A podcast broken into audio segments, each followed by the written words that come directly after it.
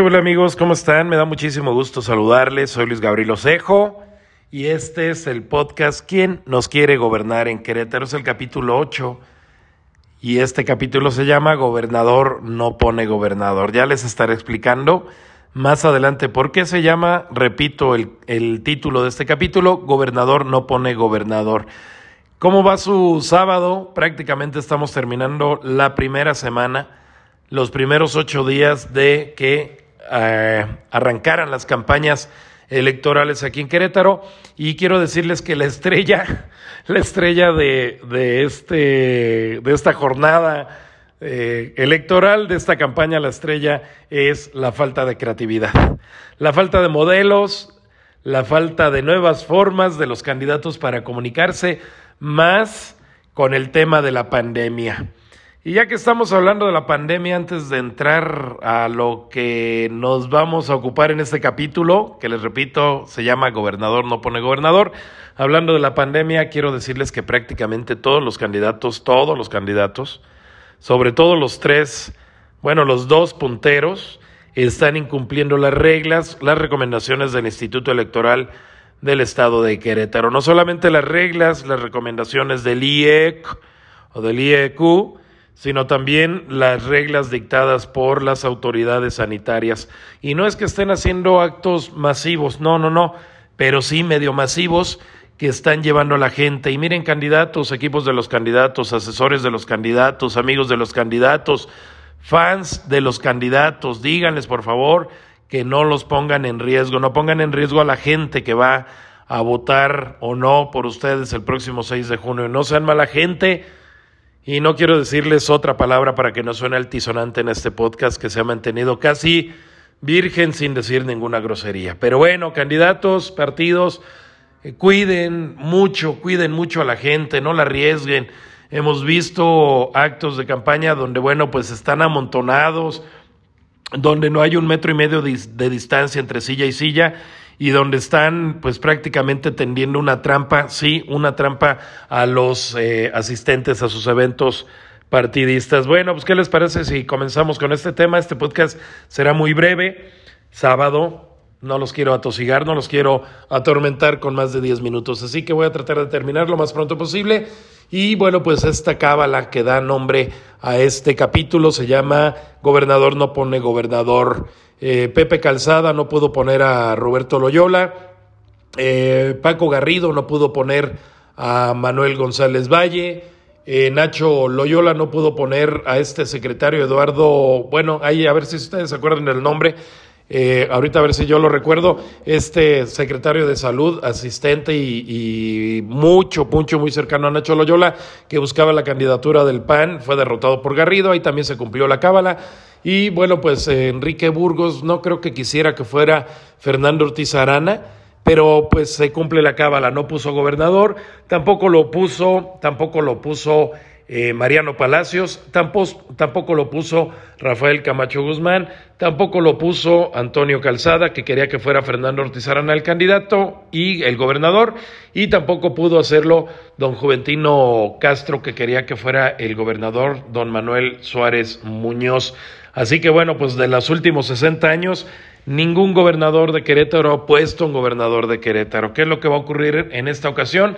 Miren, se dice, mira, se dice eh, en el tema político que Pancho Domínguez va muy adelantado. Si consideramos hoy las encuestas, que también, digo, las encuestas no, no son como un referente bueno, ¿no? Es, este, estas encuestas que prácticamente le, le daban el triunfo al perdedor, pues no son un referente. Sin embargo, las uso para, para poder pues adelantar un poco. Les decía, Pancho Domínguez, el candidato de Pancho Domínguez, Mauricio Curi, va adelante en las, en las encuestas, no solamente en las encuestas que ha presentado el PAN, sino también las que ha presentado Morena. Recuerden que hace eh, 15 días, doña Celia Maya, poquito menos de 15 días, doña Celia Maya decía que había amanecido de muy buenas porque iba perdiendo por 10 puntos con Mauricio Curi. Bueno, pues eso fue amanecer de buenas. Ahí están las encuestas y bueno, pues la pregunta es, ¿Pancho Domínguez pondrá gobernador? Y bueno, quiero hacer otra pregunta que tiene que ver también con el gobernador Francisco Domínguez Servién. ¿Por qué? Pues a dónde va Pancho Domínguez después de, después de ser gobernador. No se registró a menos que ocurra algo muy trascendental, a menos que tenga un, un, as bajo la manga.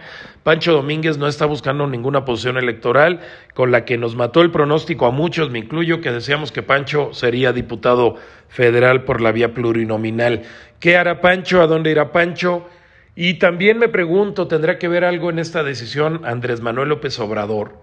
No sé, yo siempre he sido muy mal pensado en el tema este de las alianzas políticas entre partidos, entre gobernantes, y bueno, Pancho decidió no buscar una candidatura.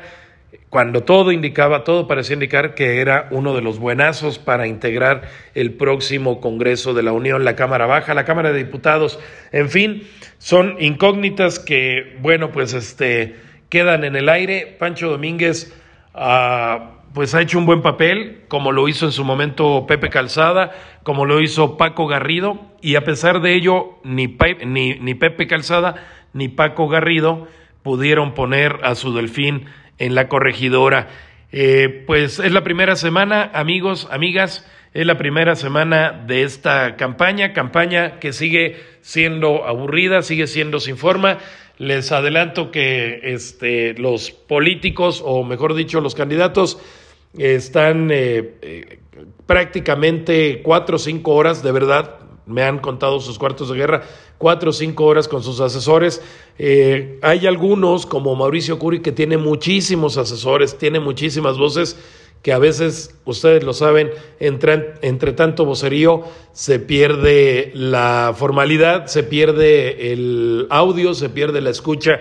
Así que bueno, pues como siempre, cerramos este podcast, como todos los podcasts, con una recomendación a los candidatos. Primero, no pongan en peligro a los electores, a los ciudadanos, sean muy responsables en el tema de convocar a sus fanses, lo estoy entrecomillando, ¿eh? a sus fans, a sus militantes, a sus simpatizantes, a sus eventos. Cuídenlos mucho, por favor, porque miren, ahí se pueden contagiar y el contagio lleva y ha llevado a un buen número de muertos en lo que va de esta pandemia. Segunda recomendación, sean creativos, sean creativos, eh, busquen innovar, busquen crear. Ya estamos hartos de los, de los, de lo, de la comunicación, estamos hartos de los boletines de prensa, estamos hartos de sus fotografías posadas, estamos, estamos hartos de sus jueves garnacheros, de sus miércoles de plaza, de sus lunes de, de mercado. De verdad, estamos, estamos hartos. Sean creativos, estamos esperando creatividad en su comunicación.